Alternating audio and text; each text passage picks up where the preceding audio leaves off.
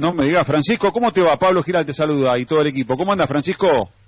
Hola, buen día. Este, todo bien ahora, por suerte, todo bien. ¿Ustedes cómo andan? ¿Todo bien?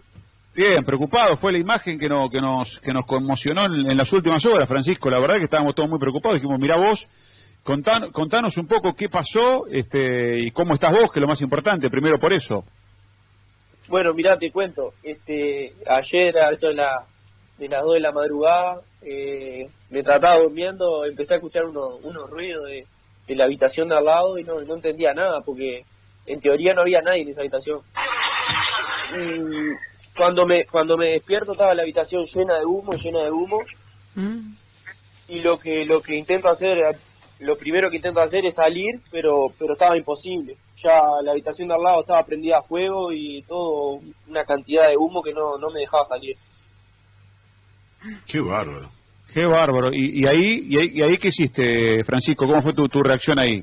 Primero, por suerte, te despertaste, el ruido te despertó, porque a veces el humo y el monóxido de carbono quizás te, hubiera... Este, Dormido, claro. Te hubiera, eh, adormecido y imagínate lo que era el final, pero digo, este, en ese momento, ¿cuál fue tu reacción? ¿Saliste, encaraste para el pasillo, no podías salir? ¿Y ahí qué, qué decisión tomaste? Y ahí lo primero que hice fue agarré un pantalón rápido que tenía ahí, me lo puse y y, no sabía qué hacer en realidad, porque lo único que tenía para hacer era, ir para la ventana. Estaba, abro la ventana y había, ahí, ahí en la ventana abajo hay como un, como un escalón finito. Ajá. Y estaba, me, me, tiro para, para ahí abajo y quedo colgado de la ventana.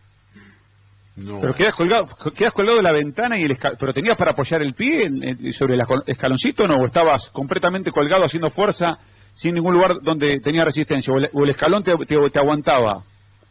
No, estaba colgado de la ventana y con la rodilla en el, escalón porque no podía estar parado por el tema del humo que salía de, la ventana. ¿Y qué piso, no? Alto.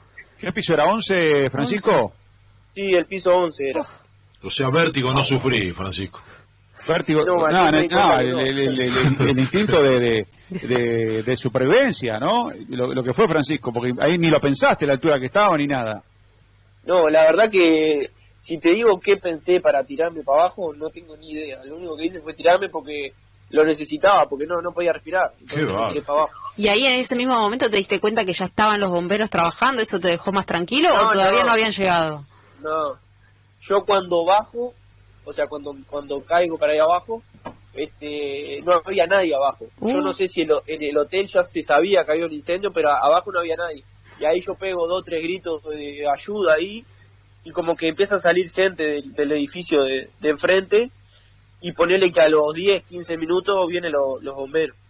10, 15 minutos colgado, Francisco. Interminable. Interminable, hermano. Tuve 10, 15 minutos hasta que vengan y después tuve 10, 15 más. O sea, tuve 30 minutos para hoy. Dios mío.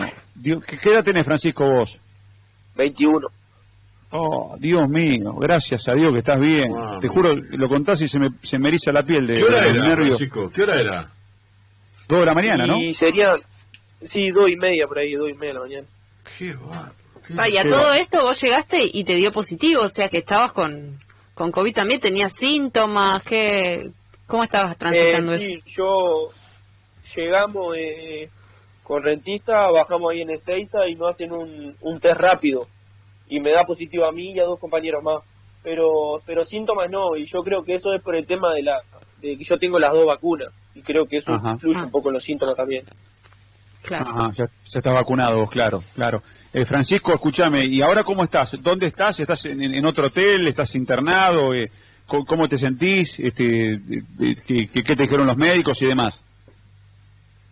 No, internado no, este, yo ponerle que voy al hospital Fernández, ¿puede ser? Sí, sí, sí. A eso de las 3 de la mañana y salgo nueve y media, 10 y me vengo para el hotel Presidente. Ajá.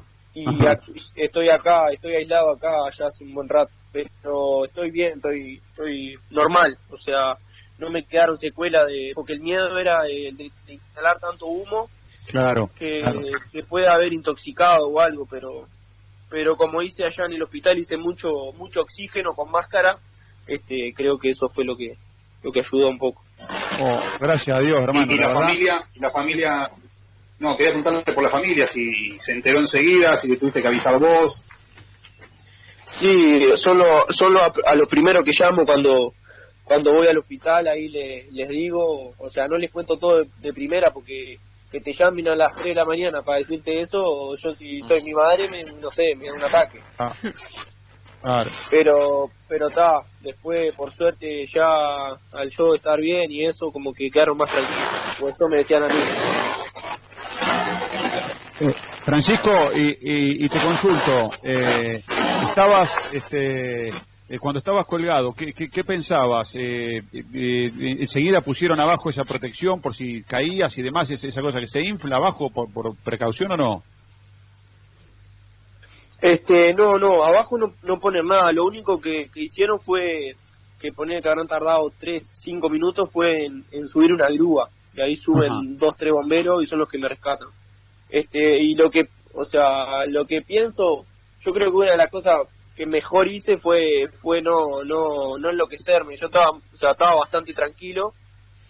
Y pero los pensamientos no uno piensa en la familia y no, no, sabe lo que la verdad que no no sabía lo que lo que me iba a pasar porque hablando así tenía más chance de, de que me pase algo malo de que de poder poder sobrevivir es que además de la angustia del positivo, Francisco, eh, porque en definitiva estás lejos de tu familia y tenías otros planes porque venías a jugar un partido de fútbol, no que te pasara lo que te pasó, hay que agregarle este, este episodio que la verdad volviste a nacer, ¿eh? Sí, mi madre me, dijo lo mismo, justo porque hoy es el cumpleaños de mi novia y me dice que festejamos los dos porque volvían a nacer. Pero sí, el tema del COVID queda queda un poco secundario después de lo, de hacer, pero pero está. Che, eh, Francisco, ¿y cómo te, cómo fue el rescate? ¿Cómo es este, el, bombero, cómo, cómo, cómo te, te rescató de ahí? Este, antes de que suba la grúa, suben dos o tres bomberos eh, por, supongo yo que por las escaleras, por la, por donde estoy yo, por la, por la habitación que estoy yo. Y ellos son los que me empujan para, para la grúa. Que, que no sé si, no creo que estén escuchando, pero no sé pero estoy muy agradecido con ellos porque lo hicieron muy bien y todo muy rápido. Qué bárbaro.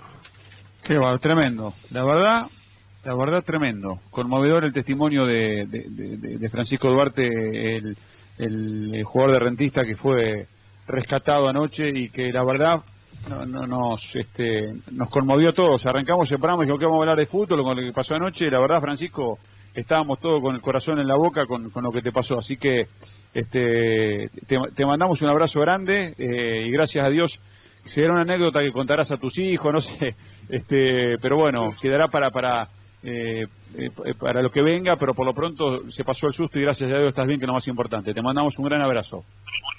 Bueno, muchas gracias y un abrazo para, para todo el piso ahí.